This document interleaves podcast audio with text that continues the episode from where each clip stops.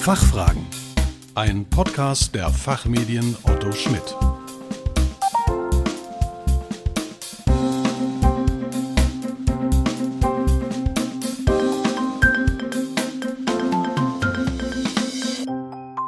Hallo und herzlich willkommen, liebe Podcast-Freunde, zu den Fachfragen, dem Podcast zu Brennpunktthemen aus Wirtschaft, Recht und Management. Mein Name ist Philipp Ansbach und heute geht es um das Thema Nachhaltigkeit und die Frage, sind die neuen EU-Regeln ein weiteres Bürokratiemonster oder eine neue Chance?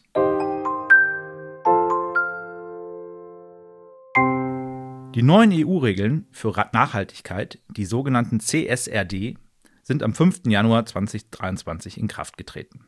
Die ersten zwölf Standards, welche die Richtlinie konkretisieren, die ESRS, liegen mittlerweile auch vor und umfassen 339 Seiten mit mehr als 100 Offenlegungsverpflichtungen und ca. 1000 Datenpunkten, die erfasst werden sollen. Es stellt sich eine wesentliche Frage.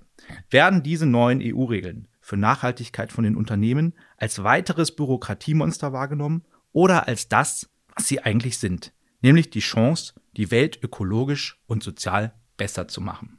Mein heutiger Gast, Hans Winterhoff, hat eine recht ungewöhnliche Qualifizierungskombination. Er ist Wirtschaftsprüfer und Steuerberater, zertifizierter Aufsichtsrat und zertifizierter Innovationsmanager nach ISO 56002.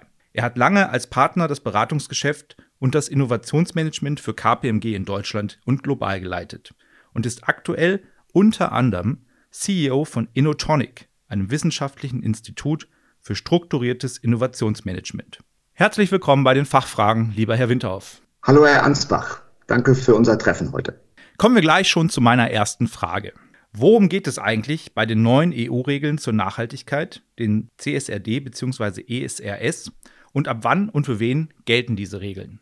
Also erstmal geht es darum, sich äh, diese Akronyme zu übersetzen. Ähm, und Corporate Sustainability Reporting Directive, CSRD und European Sustainability Reporting Standards, ESRS, vielleicht mit Nachhaltigkeitsberichtspflichten und den dahinterliegenden Standards zu übersetzen. Und worum geht's? Es gibt ja schon lange Nachhaltigkeitsberichte und äh, da kann man zwei Unterpunkte vielleicht festmachen. Der eine ist etwas unschön, aber er ist so, gibt es auch ausreichend Studien zu. Die Nachhaltigkeitsberichte, so wie sie jetzt aktuell vorliegen, die haben in der Regel nicht das gebracht, was sie bringen sollen, nämlich tatsächlich zu mehr Nachhaltigkeit führen. Manche sagen, dazu gehöre ich übrigens auch, das sind im Wesentlichen Marketingberichte. Und zum anderen gibt es ja so mal, Nachhaltigkeitsbewusstsein schon deutlich länger als die Nachhaltigkeitsberichte.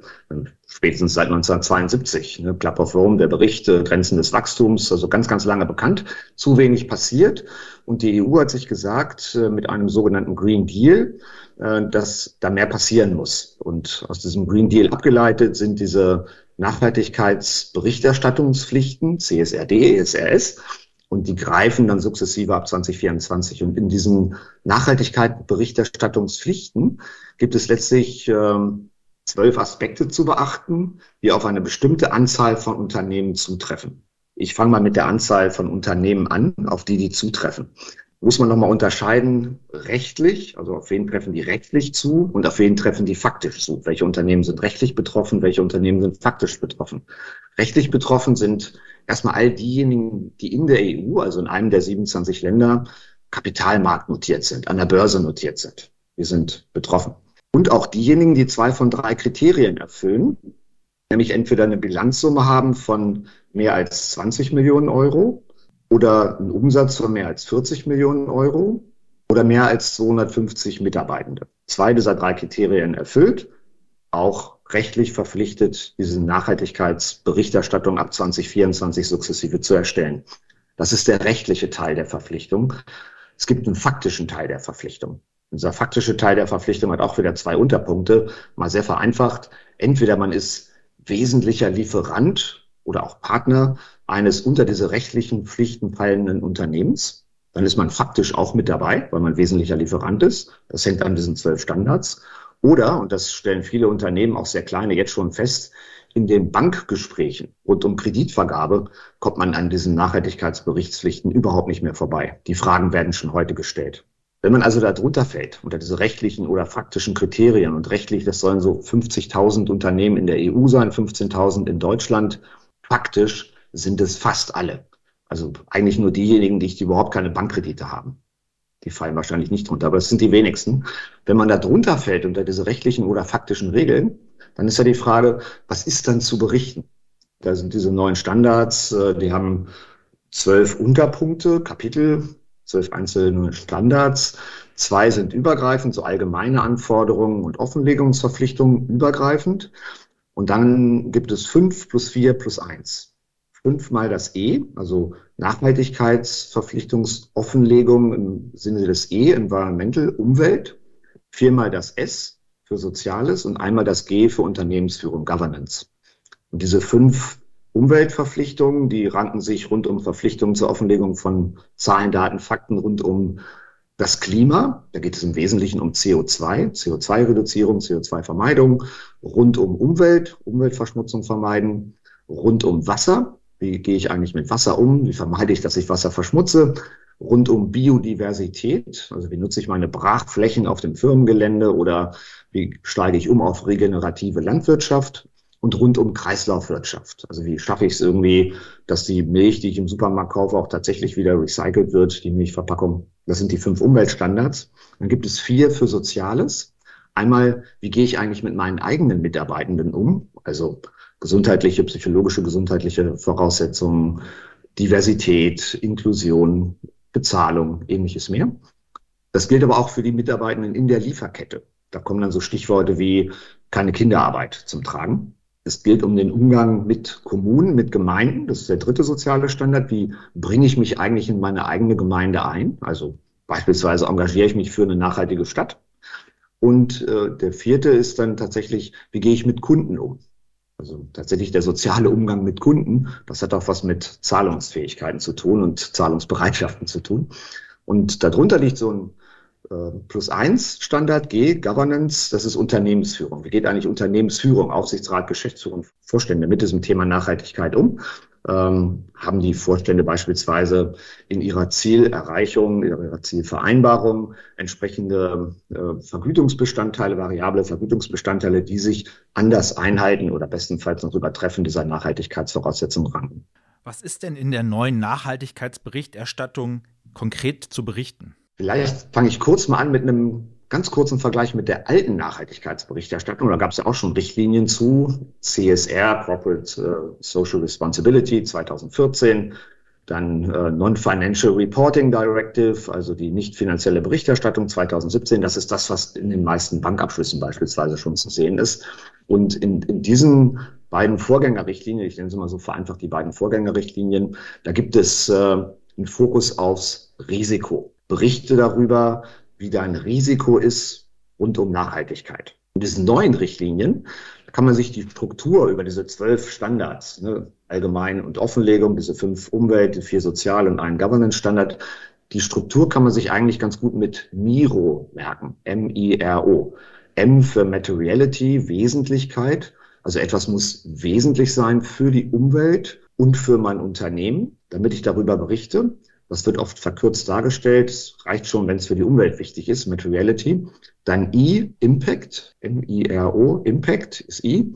Also welche Wirkung, welche finanzielle Wirkung auf Umsatz, auf Investitionen, auf operativen Aufwand haben eigentlich diese Nachhaltigkeitsaspekte, Klima, Umwelt, Kreislaufwirtschaft.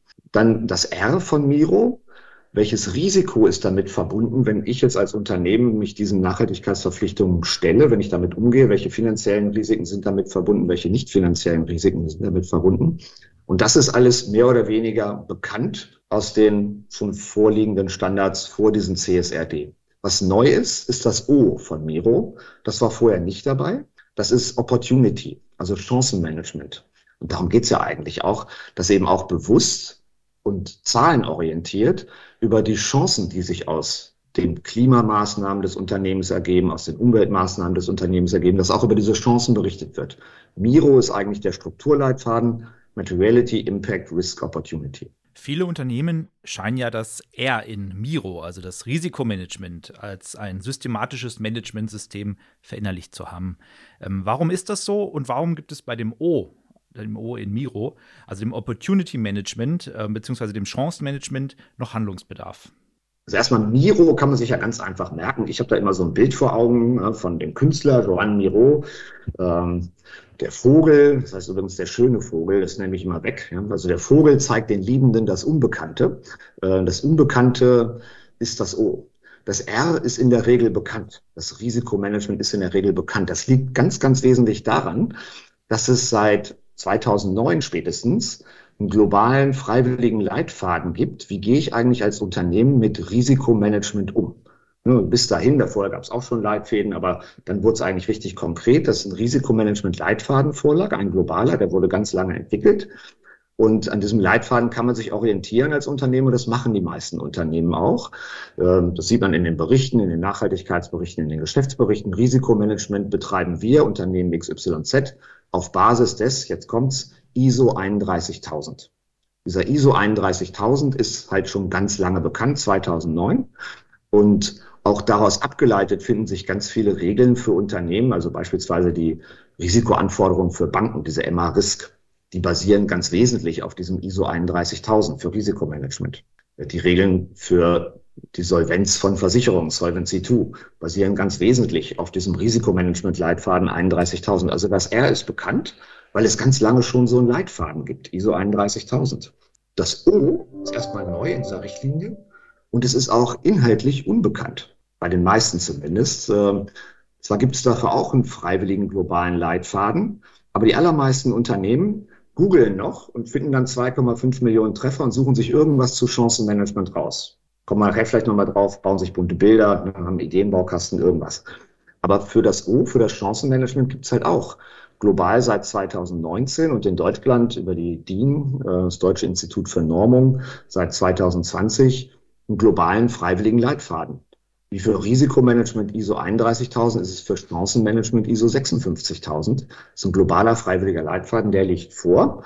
Und das ist das eigentlich Neue und da müssen sich die meisten Unternehmen noch antasten. Aus Unternehmenssicht ist es ja so, dass man nicht unbedingt immer der Erste sein möchte, äh, der einen neuen Ansatz implementiert. Gibt es denn schon Unternehmen, ähm, die ihr Chancenmanagement entlang des globalen freiwilligen Leitfadens ähm, ISO 56002 ausgerichtet haben? Ja, den gibt es. Äh, vielleicht kleiner Einschub vorneweg. Unternehmertum ist Chancenmanagementtum. Es gibt ja gar kein einziges Unternehmen, ähm, was sich nicht mit Chancen auseinandersetzt. der Sinn und Zweck von Unternehmen ist ja, Chancen zu heben. es gibt dann manchmal so die Hinweise, ja, aber die Banken und die Versicherungen, die machen doch Risikomanagement als Geschäftsmodell. Stimmt nicht. Äh, die wollen Chancen daraus ableiten, dass sie Risiken für andere managen. Also Chance ist eigentlich in jedem Unternehmen vorhanden und jedes Unternehmen macht das auch, sonst wird es nicht überleben. Ähm, aber die Frage ist, mache ich das strukturiert und ist es erfolgreich? Und da gibt es halt auch ganz viele schöne Studien, die sagen, dass für 84 Prozent der Geschäftsführungseinheiten ist Innovation, Chancenmanagement das Wichtigste überhaupt, aber nur sechs Prozent sind damit zufrieden. Insofern hilft es wahrscheinlich, sich irgendwie an so einem strukturierten Leitfaden zu orientieren, der unter anderem auch zeigt, dass Kausalität zwischen strukturiertem, ganzheitlichem Ansatz und Unternehmenserfolg, das ist der Sinn und Zweck von Chancenmanagement, auch vorliegt. Und das machen schon recht viele. Von ganz, ganz, ganz, ganz groß, also Enel mal so als Beispiel, zweitgrößter Energieversorger weltweit, die wenden das an über viele, viele, viele, viele Mittelständler, äh, ich nehme mal die VGH-Versicherung, klassischer mittelständischer Versicherer, äh, bis hin zu ganz klein, da wundert man sich. Also mein Lieblingsbeispiel ist da Fischkaiser, äh, die wenden das auch schon an. Also dieser Leitfaden, dieser globale freiwillige Leitfaden wird schon ganz häufig angewendet, allein 40 Mal auf globaler Ebene bei Unternehmen, die wir wahrscheinlich jetzt irgendwie als groß umschreiben würden. Ähm, und auch die nationalen Standardsetzer, nennen immer häufiger diesen ISO 56002 als den Leitfaden, den man nutzen sollte. Also in Deutschland die Expertenkommission für Forschung und Innovation, EFI, der Bundesregierung nennt den. Oder eben habe ich schon genannt, äh, DIN, Deutsches Institut für Normung, sagt eben auch, nutzt bitte diesen Leitfaden. Er ist freiwillig, nutzen ganz schön viele. Es gibt aus Januar 2023 eine, eine Umfrage, einen Sustainability Monitor, ähm, der veröffentlicht wurde. Ganz viele mehrere hundert, ich glaube knapp über tausend Unternehmen, die daran teilgenommen haben. Die sagen auch irgendwie, das Wesentliche, was ich mir als Unternehmen von Nachhaltigkeitsmanagement verspreche, ist halt Chancenmanagement. Also man sieht, es wenden schon viele an, von groß über mittelgroß bis ganz klein. Und es werden immer noch mehr anwenden, einfach weil dieses strukturierte Chancenmanagement halt kausal mit Unternehmenserfolg verknüpft ist. Und wieso sollte ich da was neu erfinden? Wie gehen diese Unternehmen bei der strukturierten Umsetzung ähm, des Chancenmanagements denn vor?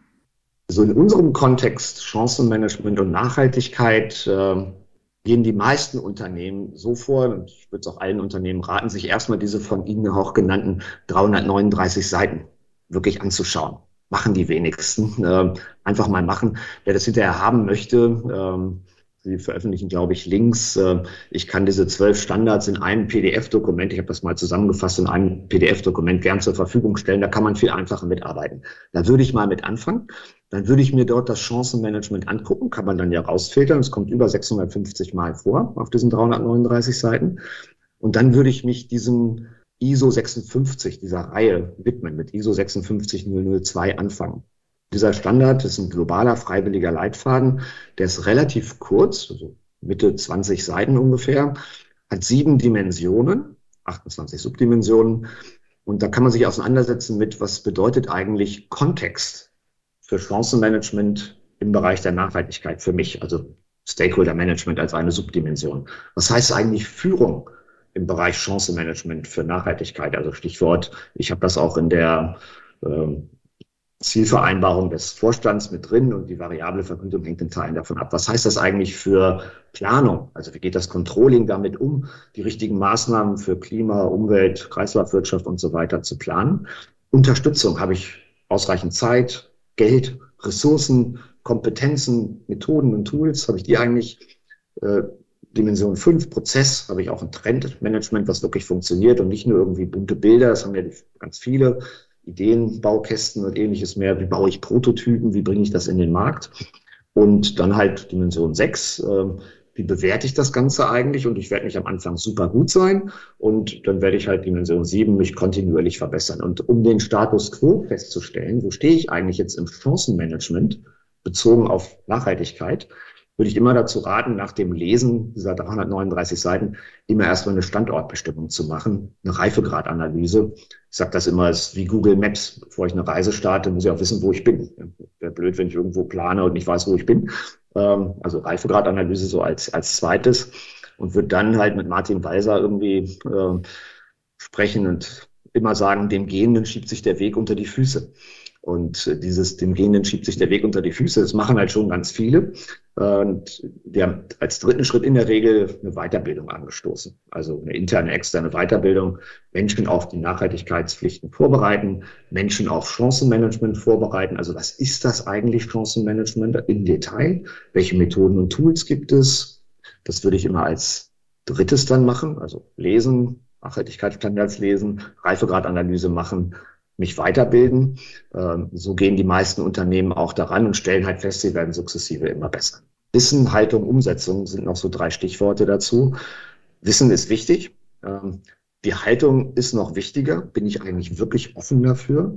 Und dann geht es um Umsetzung, Umsetzung, Umsetzung. Was ich halt immer wieder sehe, ist, wir haben überhaupt kein Ideenproblem rund um Klima, um Umwelt, Kreislaufwirtschaft, überhaupt kein Ideenproblem. Wir haben Umsetzungsproblem, auch beim Chancenmanagement.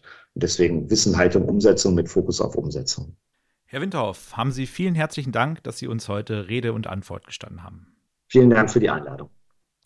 Liebe Zuhörerinnen und Zuhörer, in der ESGZ, der Fachzeitschrift für Nachhaltigkeit und Recht, finden Sie ausführliche Informationen zum Thema nachhaltige Berichterstattung.